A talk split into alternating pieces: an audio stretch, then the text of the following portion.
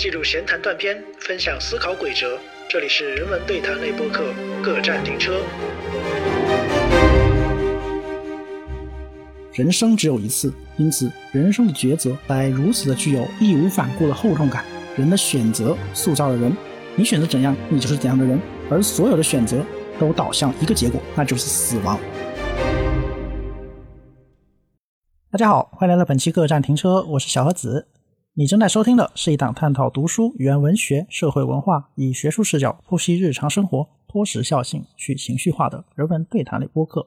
欢迎订阅、分享我们的节目，也欢迎加入我们的听友群 Local FM 二零二一，ID 已经写在节目详情页面中。感谢大家的支持与陪伴。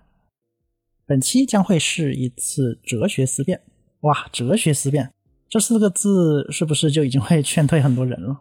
啊，这个类型的节目很难做，讲深了呢会很枯燥，呃，泛泛而谈又戳不到痛点，无论是哪一种，点击率都不会很好看。不知道有多少对哲学感兴趣的朋友，如果有，请让我看到你们的双手。但正如我们这一档播客的理念所写的那样啊，探讨读书和文化本来就在哲学的射程范围之内吧。而且说到脱时效性，有什么比哲学的思辨更脱时效性呢？两千年前，苏格拉底和柏拉图们的所思所想能够穿越时空、跨越翻译，为今天的你我所品尝。想想都觉得自己的生命尺度变大了。当然了，这一期呢也是我个人做单口的一次尝试。各站停车虽然名曰对谈播客啊，呈现出来也是如此。偶尔做一期单口也算一种别样新鲜感吧。而且对谈的发生啊，并不局限于我或者丹妞。对谈可以是与思想本身的对谈。呃，哲学系有句俏皮话，就说上课的时候我们遇到的那些哲学家，其实都是我们的同学，只是呢，他们的人旷课了，没有来到现场，但是他们的讲义来了。在这个意义上，我们不仅与哲学家的思想对谈，我们每个人呢，也在用各自的思想来对谈。可以说，不是我们在言说思想，而是思想通过我们在言说他自己。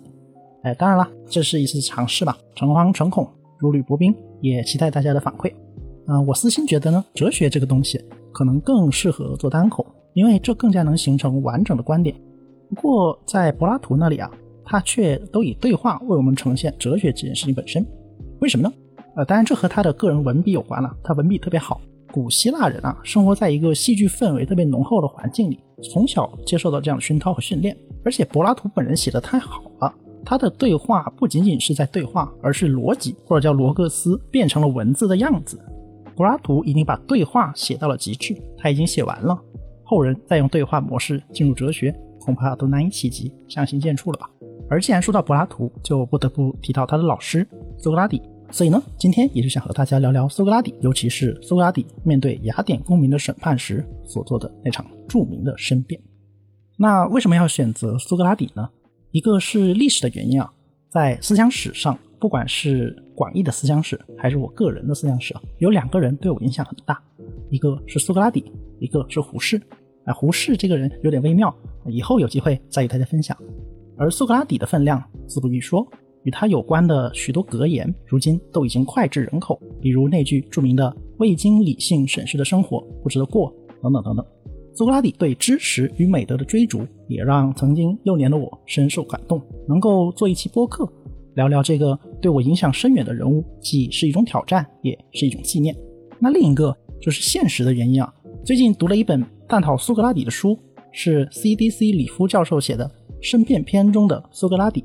作者 CDC 里夫是美国北卡罗来纳大学的哲学教授，也是古希腊哲学领域的专家。本书原版出版于一九八九年，是二十世纪九十年代英语学界研究柏拉图申辩篇和苏格拉底审判的立柱。它的中文版由广西师范大学出版社新民说于二零一八年出版。本次节目呢，也得到了新民说的支持，我们也会在听友群里抽出两位幸运听友送出这本书。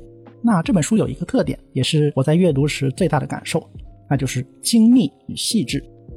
里夫教授采用了英美分析哲学的方法。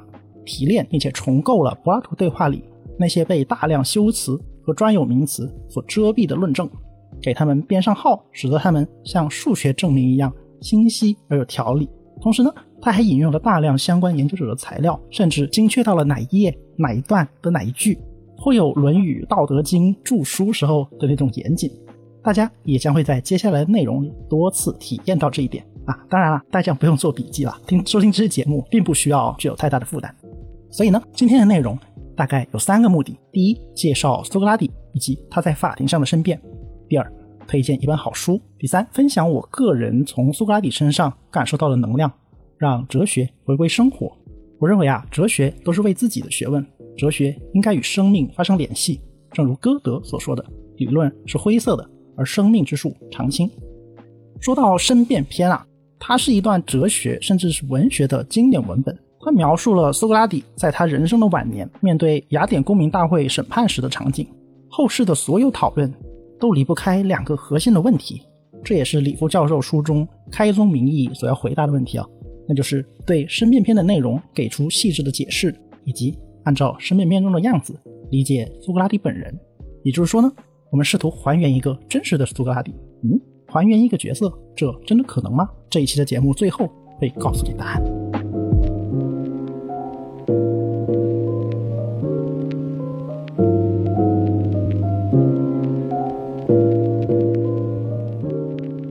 我们的解读呢，仍然选择从文本入手。具体到文本，我们也可以从三个具体的问题入手啊。这就像读悬疑小说，带着问题才能够知道我们从何出发。向何处去？那这三个问题是什么呢？第一，苏格拉底为什么会被起诉？第二，苏格拉底为什么认为自己是无罪的？第三，苏格拉底为什么以这种方式为自己辩护？他为什么对死亡如此的淡然呢？好，那我们来回答苏格拉底为什么会被起诉。我们知道啊，苏格拉底被起诉就是一桩官司嘛，而这桩官司背后有着怎样的背景呢？周濂老师在打开。周濂的《一百堂西方哲学课》这本书里为我们介绍了当时的时代背景。公元前三百九十九年，苏格拉底被雅典公民大会判处了死刑。为什么呢？要回答这个问题，我们首先要把视野拉回公元前四百三十一年。那一年啊，伯罗奔尼撒战争爆发了。我们知道，古希腊里有两个最有实力的城邦，一个是雅典，一个是斯巴达，两强相争嘛。他们之间长期积累的矛盾爆发了。陷入了长达二十七年的战争，在历史学家修昔底德啊，也就是修昔底德陷阱里说的那个，在他的笔下，这场战争带来了对语言的破坏。修昔底德说，邪恶这个时候已经被当成了美德，所有的词义都发生了变化，欺骗被赞美为精明，鲁莽被当作勇敢，忠诚、谦虚、大度却被认为是软弱的代名词。就是在这样的时代背景下，苏格拉底的使命。也就是用哲学的追问探究伦理的问题，也就是人的问题，重建我们的道德秩序。可是，正如时代在变，雅典的民主制度也在改变。这时候出现了三次所谓的政治地震啊，当然具体的时间与人物大家可以不用在意，这不重要。概括来说，就是雅典人在内忧外患的情况下，出现了所谓的建主专政，许多雅典公民遭到残忍的杀害。这是雅典历史上非常恐怖和黑暗的时期。虽然最后民主派勉勉强强获得了胜利，可是经过这三次折腾，雅典的民主制早已经元气大伤了。雅典人啊，想要清算失败的原因，他们急需一个罪魁祸首，把责任归咎到他身上。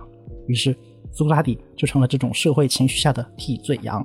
那么苏格拉底背负了两个罪名：第一，不信城邦的神，并且引进了新神；第二，他败坏青年。在雅典啊，这两个罪名非同小可。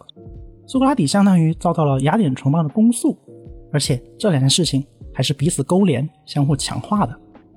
如果只有第一条不信城邦的神，那么这只是一个私人行为，它危害城邦的程度较小；如果只有第二点，没有第一点，如果他只是败坏了青年，他并没有不信奉城邦的神，那也还能改造。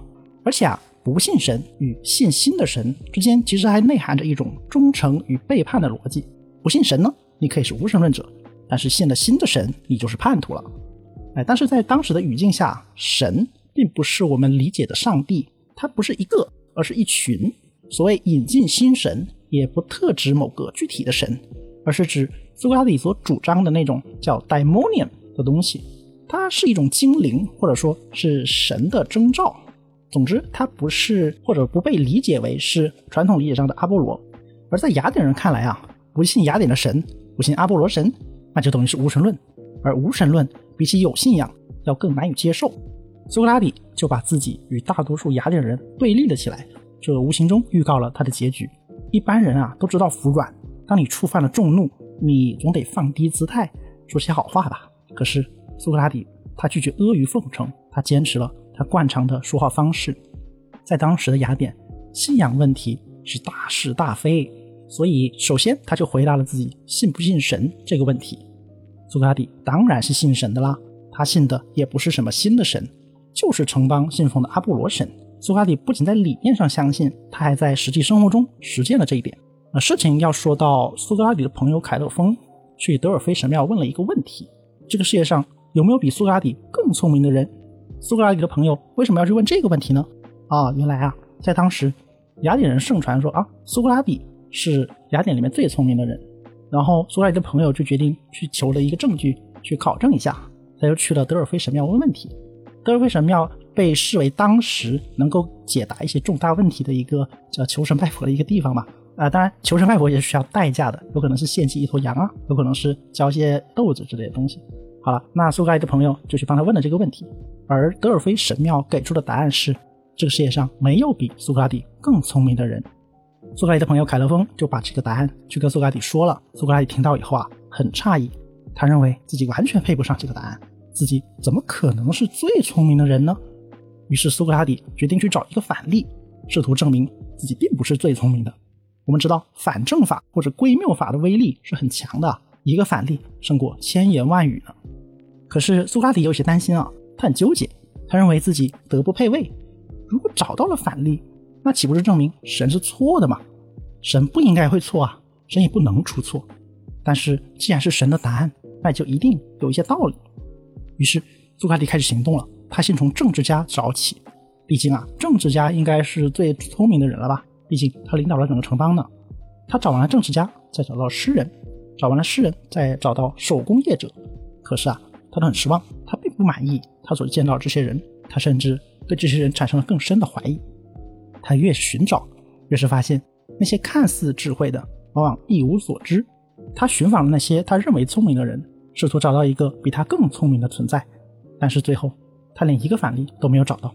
苏格拉底只好认为神没有错，的确没有人比苏格拉底更聪明，因为只有苏格拉底自己，他知道自己一无所知，知道自己一无所知，这也是苏格拉底留给世人最著名的格言。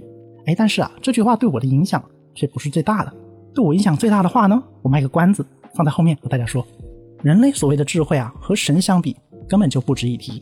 人类之中最智慧的，也不过是清楚的知道自己无知的人而已。苏格拉底的本意其实是很谦逊、很虔诚的，他不是为了证明神是错的，相反还证明了神是对的。神的正确经过了他的证明，显得更加正确了。可是啊，这一路上他得罪了不少人。达官显贵当然是不开心的，仿佛自己的智商受到了侮辱。而青年人们呢，看到苏格拉底如此的让那些达官显贵失魂落魄，就学到了他的话术。而学到了他的话术以后，又不断的去重复实践，这就会让更多人难堪。尼采就曾经指出啊，苏格拉底是那些受到他毒害的这个打引号受他毒害的青年们的父亲发怒的牺牲品。那么苏格拉底啊，到底用了什么话术让年轻人们纷纷效仿、屡试不爽呢？呃，李夫教授在书中总结了苏格拉底所运用的论证结构。我将原文的符号语言啊做了一些简化，以更适合口语的方式转述给大家。首先，我们这里有一个受到灵魂拷问的对象张三啊，有点像法外狂徒张三了啊。他产生了关于某件事的坚定信念 P。啊，通常表示为某某是什么啊？比如说，可爱就是正义。好，接下来在被苏格拉底的灵魂拷问中呢，张三接受并且认可了其他一些信念，比如说甲乙丙丁各种信念。然后呢，甲乙丙丁这些信念啊，都能在逻辑上推出非 P，也就是信念 P 这个命题的反面。比如说刚才说到的可爱就是正义，那好，甲乙丙丁就能够推出可爱不是正义，或者说并非可爱才是正义吧。啊，然后我们不能既接受 P 又接受非 P。根据逻辑学有三大原理之一的排中律，比如说在同一个思维过程中啊，两种互相矛盾的思想是不能同时为假的，其中必定有一个是真的。也就是说，要么 P，要么非 P，非此即彼，有我无他嘛。当然了，辩证逻辑我们在这里就不做讨论了。那么面对这个矛盾，张三对于甲乙丙丁这些信念的认同是要更加强烈的，以至于呢，有问题的是信念 P。所以结论，信念 P 就被驳倒了嘛。张三以为他知道什么是正义，可是其实他并不知道啊。当然这么说十分抽象了，写成文字都有点抽象，更别说用口头说出来了。我们来讲一个具体的案例，看看苏格拉底是如何让一位叫优叙弗伦的年轻人哑口无言的。这个例子就是《优叙弗伦篇》里关于何谓虔诚、什么是虔诚这样的一个讨论。啊，先来说说《优叙弗伦篇》的背景啊。同样作为柏拉图对话里面的一篇，《优叙弗伦》的故事发生在《申辩篇》之前，和后来出现的《克里同篇》《斐多篇》一起，构成了苏格拉底最后生涯的四部曲。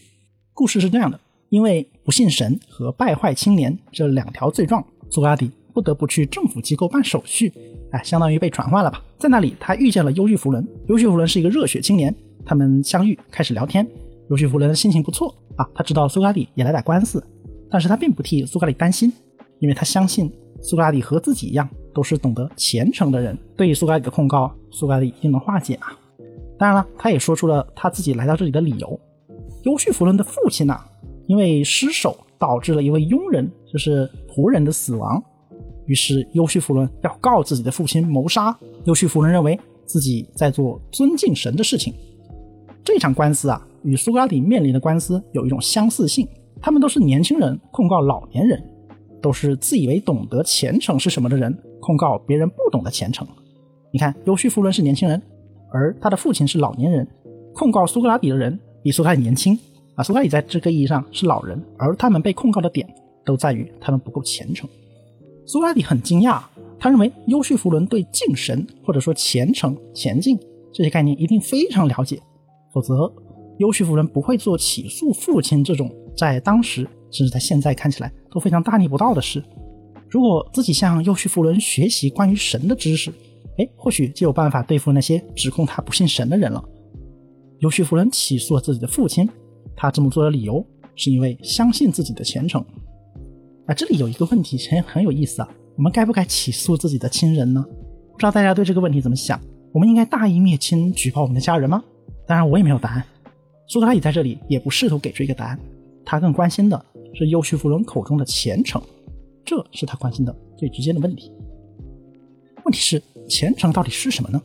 毕竟优叙弗伦既然自称因为他虔诚，所以他起诉了他的亲爹，那么他一定对虔诚是什么很了解喽。当然，他们的对白很长啊，有很多寒暄和修辞。时间有限，这里我就用剧本的形式为大家演绎一番。好，优叙弗伦上场，他说：“虔诚啊，就是不杀人、不偷盗、不撒谎等等这些事情。”苏格拉底听了以后就说：“嗯，优叙弗伦啊，我问你要的是一个虔诚，你却给了我一堆虔诚，你给了我很多虔诚的例子，却没有告诉我虔诚本身。我想知道了，是一个普遍性的定义，希望你能可以给我概括一下。”有叙弗伦说：“嗯，概括好，那虔诚就是做神喜欢的事情。”苏凯说：“好，喜欢的事情，可是每个神喜欢的东西不一样，该怎么办呢？比如宙斯喜欢吃甜的，赫拉喜欢吃咸的，怎么办呢？”有叙弗伦说：“嗯，好像是啊，怎么办呢？那虔诚就是所有神共同喜欢的东西。”苏凯说：“好，共同喜欢，我知道了。可是是因为一件事情虔诚，所以神都喜欢。”还是因为神都喜欢，所以他才虔诚呢。到这个时候，修士们可能心里面就有一个小疙瘩，他不耐烦的说：“好，虔诚比神先存在，虔诚更加根本。”那苏格拉底就反问：“哎，刚才你不是说虔诚是做所有神都喜欢的事情吗？那如果他先于神存在，神怎么能够喜欢他们呢？”优秀夫人说：“嗯，他不高兴了。他说，虔诚就是我们现在做事情的时候要关照神。”苏格拉底说。神那么完美，我们做什么能关照他们呀？优秀夫人就说：“哎呀，虔诚就是做那些会让他们高兴、喜欢的事情，那就够了。”苏格拉底就开始问了：“哎，这不是又回到之前那个问题了吗？因为虔诚，所以神喜欢，还是因为神喜欢，所以是虔诚的呢？这个问题你还没有回答我呢。”优秀夫人到这里估计就已经举双手投降了。他说：“我还有事，先走了，告辞。”从这个例子，我们就可以看到，优秀夫人自以为对虔诚产生了一个确证无误的真信念。但是在苏格拉底的追问中啊，优绪夫伦开始承认了甲乙丙丁种种的信念，而这些信念都动摇了原本他自以为牢不可破的关于虔诚的概念。优绪夫伦要么承认自己对虔诚并不十分了解，要么就只能灰溜溜的逃跑了。啊，当然这也是苏格拉底大多数对话的结果啊。对方哑口无言，落荒而逃，论证呢戛然而止，却留下了无尽的思索。这就是苏格拉底做的事。他当然也承认这一点了，他对此毫不掩饰。可是同样一件事，你看来平淡无奇，在别人看来可能就难以接受。控告者们恰恰指责的就是这一点。苏格拉底做这些事情是在败坏青年，而败坏青年当然就是有罪的。于是苏格拉底需要做出正面的辩护，回答他认为自己无罪的理由。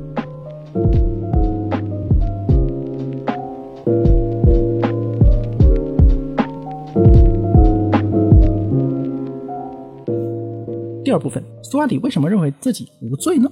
让我们回到申辩篇，苏格拉底开始论证自己是完全无罪的。原告啊叫做梅里图斯，当然这个翻译很多啊，有人叫美雷特斯，还有人叫美勒托。那我们这里就用他的原名 Meritus，这样比较清晰。原告 Meritus 其实也是如此啊，他对起诉苏格拉底的那两项罪名，就是不信神和败坏青年，其实并没有多少了解，他并不是真正的关心城邦和青年。他指控苏格拉底的那些理由啊，其实都站不住脚啊。顺便一说啊，这个梅勒托斯的结局也不怎么好。后来，希腊历史学家丢根尼拉尔修在他那本《哲人言行录》里记载，在处决苏格拉底之后，雅典人感到非常懊悔，他们处决了梅勒托斯，并将他驱逐出城了。那按里夫教授的概括啊，苏格拉底论证有这样的结构：首先，梅勒托斯认为引导青年学好是最重要的，因此。他势必知道什么是好，以及谁能让青年学好。所以，当他认为苏格拉底毒害青年的时候，就将他告上了法庭。可是，当问到他谁能让青年学好的时候，他又无言以对。当然了，他给了一些教科书式的回复，比如说法律、审判者、听众、全体雅典公民都能让青年学好。但是，苏格拉底很快就戳破了他只是在鹦鹉学舌，重复教科书上的观点。教科书说什么，他就跟着说什么，他并没有真正的了解。所以啊，这证明了 Metos 并不是真正的关心青年，他也不关心什么是好。这是一个相当优秀的辩论策略啊！我们现在也能够看到，让证人以及证词的可信度下降是多么有力的一种反驳。我们不需要过多的辩解，就可以削弱那些针对自己的指控。之后还有一个论证啊，苏格拉底试图证明 Metos 的控告是不负责任的。就如果苏格拉底毒害了青年，他的做法要么是故意的，要么是无意的。然后所有人都想从打交道的人那里获得益处，而不是害处。可是呢，坏人使打交道的人变坏，好人使打交道的人变好。因此呢，人们如果毒害了与自己打交道的人，让他们变成坏人，就有可能被他们伤害。我们知道近朱者赤，近墨者黑嘛。如果你让别人变黑了，别人再接近你，你是不是也会变黑了呢？啊，苏格拉底当然知道这一点了。因此，如果他毒害了青年，他一定是无意的。因为如果他有意的，他怎么可能会有意的伤害自己呢？因此啊，梅托斯所谓故意毒害青年这条指控是不成立的。而且在当时的雅典，法律并不要求将那些不具有动机的行为带上法庭，而是主张私下教导，也就是私了了。但梅托斯并没有私下教导，也没有选择私了，而是告上了法庭。这充分说明梅托斯不负责任嘛？哎，这一招也很巧妙啊！梅托斯试图揣测苏格拉底的动机。做诛心之论，那苏格拉底也以牙还牙，解剖了梅托斯的动机，说梅托斯也没安好心。就这样，在交锋问答中，苏格拉底不紧不慢地对自己的哲学生活也做了一番辩护。那么，苏格拉底的哲学生活是怎样的呢？李夫教授也为我们梳理了苏格拉底的哲学生涯的过程啊。首先，在早期，苏格拉底省察自己和他人，最后得出结论，自己并没有很重要的、很显著的智慧。这当然也使得他的朋友凯勒风啊去德尔菲神庙去求得一个答案，真的是这样吗？在第二个阶段，神庙的祭司啊在代替神给出了掷地有声的答案，没有人比苏格拉底更聪明。但是苏格拉底决心大胆假设，小心求证，于是他开始去省察那些自以为有智慧的人，试图给神的答案一个解释。那在最后，神的答案得到了解密，苏格拉底发现了阿波罗的命令，也就是神的旨意。也就是说，要消解人们自以为拥有关于美德的知识的这种自大情绪。于是，苏格拉底开始虔诚地侍奉阿波罗，侍奉雅典。换言之，他的哲学也就是他的生活，而他的生活也全部献给了哲学。苏格拉底表示，自己就算是死也不会改变。他给出了人为什么不应该惧怕死亡的一个论证。他说，没有人确切知道死亡到底是什么。活着的人没有死，死了人又无法说话。怕死，也就是害怕一件不确定的事，也就是自以为知道一件自己并不知道的事。后来啊，就是成为马克思博士论文研究对象的那位伊壁鸠鲁，是一位比苏格拉底小五十多岁的一个哲学家吧。他也有一句名言啊，他说：“死亡并不可怕，因为我们活着的时候，死亡并没有降临；而死亡降临的时候，我们已不再活着。”他用这句话仿佛为苏格拉底论证做了一个注脚。苏格拉底把自己的生命献给了哲学，也献给了城邦。这里我念一段原文，因为啊，我觉得只有原文能够体现出苏格拉底那种真诚和气概。他说。如果你们杀了我，就很不容易找到另一个人来顶替我了。这个人附在城邦上，打个不恰当的比方，好比牛虻附在马身上。这匹骏马太大太肥，年龄未老，行动已经迟缓，需要时不时叮咬一下才能焕发精神。我想是神把我拴在城邦上的，我有着这样的资格，可以走来走去，激发、催促你们每一个人，整天不停到处的跟紧你们，公民们。这样的人是难遇的。如果你们听我的劝告，就留下我吧。也就是说啊，在苏格拉底看来，自己就像一只牛虻，不断的叮咬雅典这座昏睡的城邦，警醒着人们关心自己灵魂的健康，保持德性与美德。只有灵魂才是真正的自我。疾病可以夺走我们的肢体，但我们不能放弃我们的灵魂吧？像他这样的牛虻，一定是神送给雅典的礼物。你看，仿佛不是别人在审判苏格拉底，倒像是苏格拉底在审判在场的所有人了。而且啊，苏卡里这么做也完全不是为了探图经济利益。他说道：“我这样的一个人是神赐给城邦的。多年来，我不理个人事务，容忍着家庭的疏忽，走到你们每一个人面前，如父兄一般规劝你们关心美德。你们可能认为这不符合人性。如果我没有收取费用，那说不过去。可是你们可以看得出，我的原告们无耻地指控了许多其他方面的问题，尽管厚颜无耻，却不能证明我得到或所求过费用。”我倒是有令人信服的证据，说明我所言不假。这就是我的贫穷。哎，正所谓春蚕到死丝方尽，蜡炬成灰泪始干呐。苏格拉底为了城邦，甘愿清贫，毫不利己，专门利人，十分的无私。好，那到这里我们稍微总结一下：苏格拉底首先回答了两个问题：第一，他为什么会被起诉？第二，他为什么是无罪的？那么他被起诉的原因呢？就是他不断揭示着他人的无知。当然，还有一点他没有说，但是我们可以想得到，当他揭示别人的无知的时候，就让很多人很不高兴、很不爽了。苏格拉底揭示别人无知的目的，是为了验证神的答案，他的手段选择了刨根问底，审视自己与他人的灵魂。他导致的结果呢，是神的判断、神的答案正确，但是苏格拉底遭到了世人的厌恶。那么他为什么无罪呢？他无罪的原因是因为指控完全不符合事实。自己相信雅典人的神，自己是神送给雅典的礼物，非但没有败坏青年，反而还不断警醒着青年，警醒着雅典，反省自己的灵魂，反思他们的人生。好，至此啊，法庭就开始了第一轮的投票。这里要插一句啊，当时雅典的法律状况是这样的：如果有人成为了被告，那将会举行一场公民大会，就像现在这样，通过两轮公开的辩论与投票做出判决。第一轮呢，原告与被告各自发言，根据投票决定是否进入下一轮。如果无罪，当场释放；如果有罪，继续辩论。那第二轮辩论呢，我们再次像前一轮那样辩论以后展开投票。这一次投票就一锤定音，不再追溯了。本次审判呢，有五百零一个雅典公民参与，而第一轮投票的结果，无罪与有罪的比例是二百二十比二百八十一。好的。那现在第一轮投票结束了，结果是有罪，但根据法律还要进行第二轮辩论嘛？被告苏格拉底，你还有一次机会来赢得审判者们的回心转意。如果苏格拉底接下来认怂了，他祈求一条活路，没准第二轮投票之后他就可以捡回一条命呢。那么面对这种诱惑，苏格拉底又会怎么做呢？这就要进入我们的第三部分。苏格拉底为什么用这种方式为自己辩护？他又为何视死如归呢？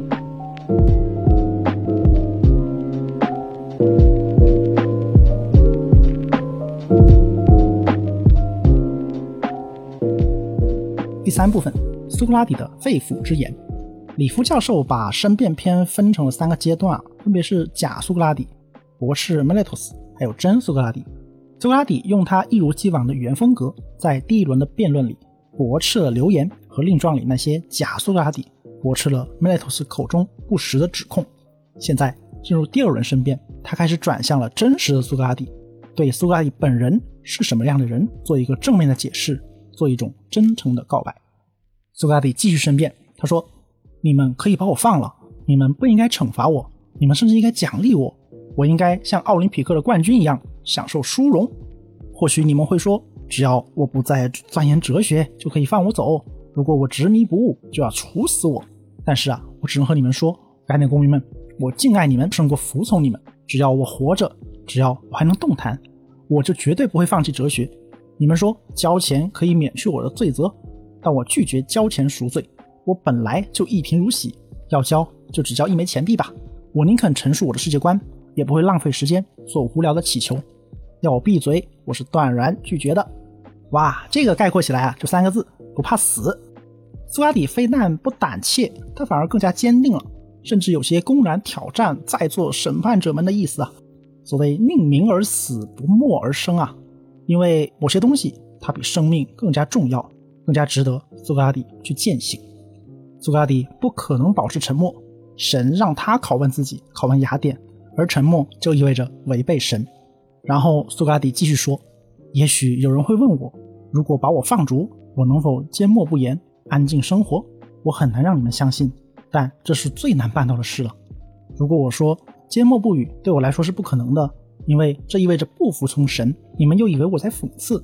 如果我说人所能做的最大的好事，就是每天谈论美德以及其他你们听见我谈论的那些东西，省察自己和他人，未经理性审视的人生不值一过。”那你们就更加不肯相信我了。好，这里有一句名言，请大家注意这句话：未经理性审视的人生是不值得过的。这也是一个哲学金句啊，也是那句著名的德尔菲神谕里“认识你自己”的实践主义表达。啊，德尔菲神谕其实还有很多条啊，除了认识你自己以外，还有切勿过度，控制你的灵魂，关注限度，憎恨自大，对神谦恭，敬畏权威，等等等等。这里面最为世人熟知的。仍然是认识你自己这句话，因为苏格拉底就是以死活着，也是以死死去的。我们看到知行合一是如此的重要，认识你自己是知的部分，而行呢，就是把认识自己这件事贯彻到生命之中。相信什么，就按照你相信的理念去行事。如果我们欺骗自己，我们将无法认识自己。李夫教授指出啊，苏格拉底在这里达成了一种信仰与理性的统一。我们会很好奇啊，信仰与理性还能够兼容吗？信仰难道不是非理性的吗？可是，在苏格拉底身上好像并不是这样。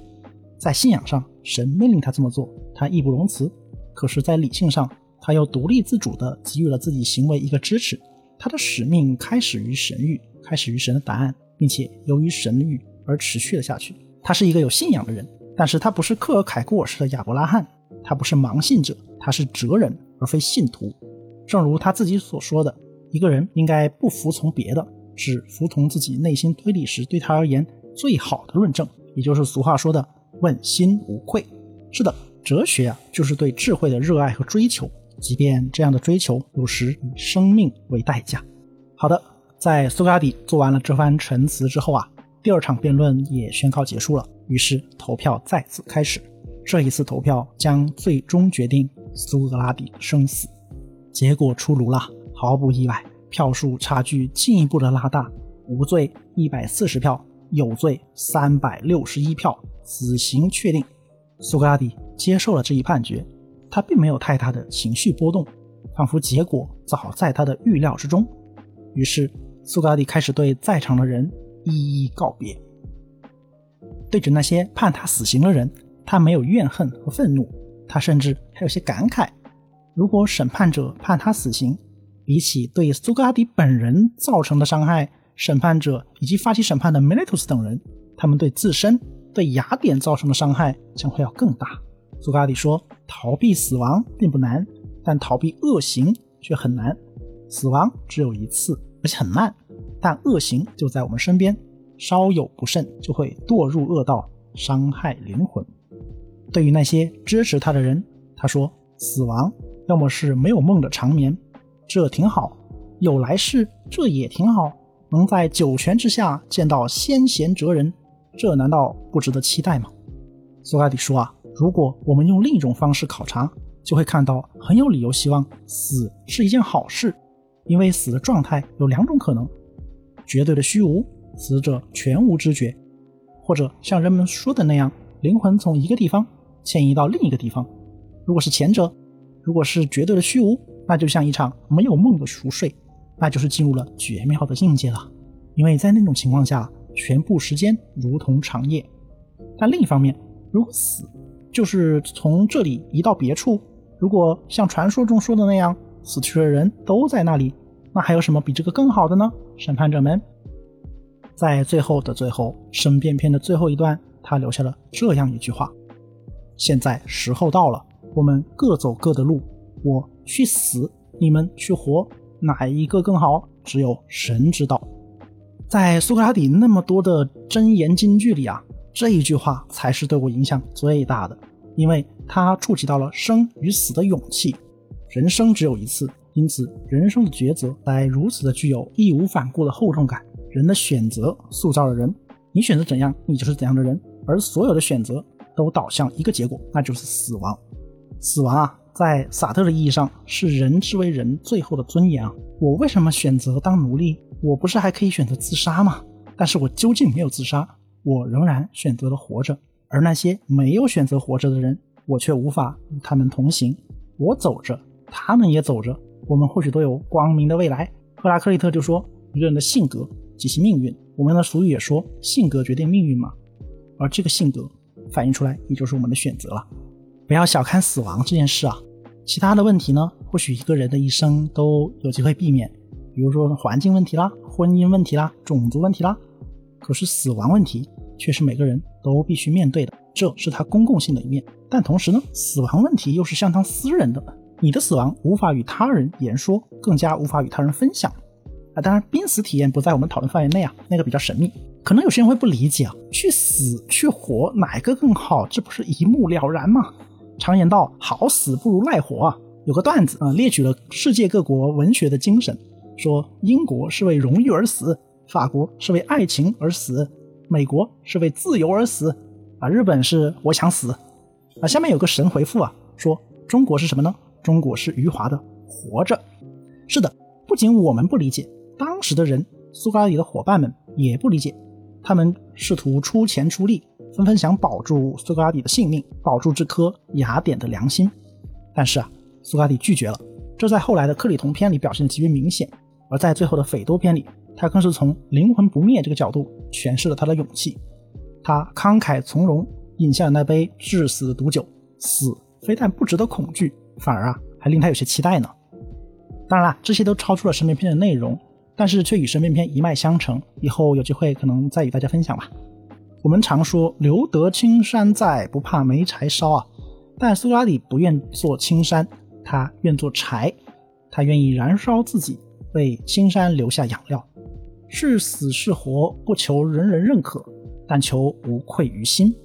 也难怪苏格拉底会在斐多篇里最后说出那句同样有名的格言：“哲学是对死亡的练习。”啊，也无怪加缪后来写反抗者那位啊，会说出真正的严肃哲学问题只有一个，就是自杀。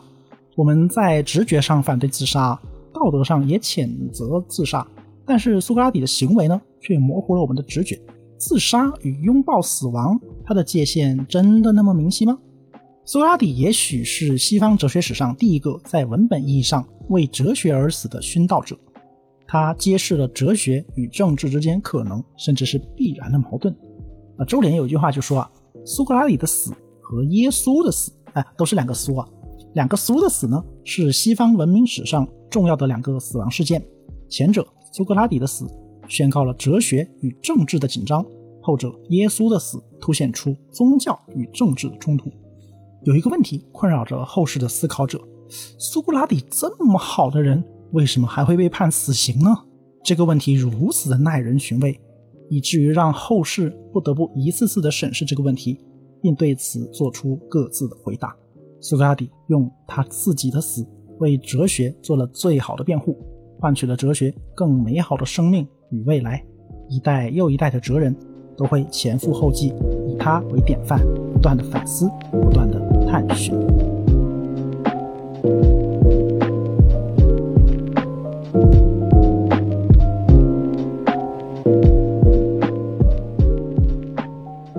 最后啊，让我们把视线从古希腊拉回到现在啊，我想来回答两个原问题，就 meta 问题。这既是开头埋下的伏笔，也是很多人在阅读苏格拉底或者说柏拉图对话录时可能会遇到的问题啊。第一个问题是，既然说的是申辩篇中的苏格拉底，那么如何区分虚构与纪实的关系呢？呃，作者里夫教授的答案是啊。我们并不能黑白分明地区分一个文本，说它是虚构的或者是纪实，因为任何文本都是介于两者之间的。完全的虚构和完全的纪实只是概念上的设定，就像数学中的质点一样。苏格拉底因为是历史人物，他的审判也是历史事件啊。可是申辩篇真的是一个历史文献吗？历史上的苏格拉底是否像文本中那般说话、辩论、思考呢？这些并不重要，关键是柏拉图笔下的苏格拉底说了什么。而且啊，有一个阅读上的取巧，就是把它当成历史人物而非虚构的，会更加方便，更适合我们提出各类问题。我们知道，在知识论里有一个传统的问题啊，就是试图为知识下定义。那柏拉图将知识定义为经过辩护啊，或者说证成 （justificate） 的真信念，而后来的哲学家盖提尔。却对这个定义发起了挑战。盖提尔发现，我们的辩护 （justificate） 本身呢，仍然需要进一步的辩护，仍然需要 justificate。我们经过辩护去相信的东西，究竟是真的吗？这个真，我们能否接近它呢？它是否与客观世界相一致呢？或者说，在多大程度上一致呢？所谓计时里面的那个时啊，便是这里所说的真实。我们常常会区分一部作品的真实程度啊，比如说《三国演义》啊是三分虚七分实，可是我们仔细想想，哪里有十分虚和十分实呢？同样一段播客啊啊，不同的人听了尚且都会有不同的情感反应，纵然他们尝试用语言文字乃至一切的符号还原出这种反应啊，可是这又怎么可能一致呢？再者，我凭空想象一段奇幻故事吧，比如说《权力的游戏》。啊，里面有会喷火的飞龙，有预知未来的魔法师，还有冰雪里复活的僵尸，这些都非现实中存在的东西，但是却是基于现实的素材所做的艺术加工。所以，我们追求的其实并不是完全的虚或者实，而是在这样一种融贯的框架之内提供一种解释。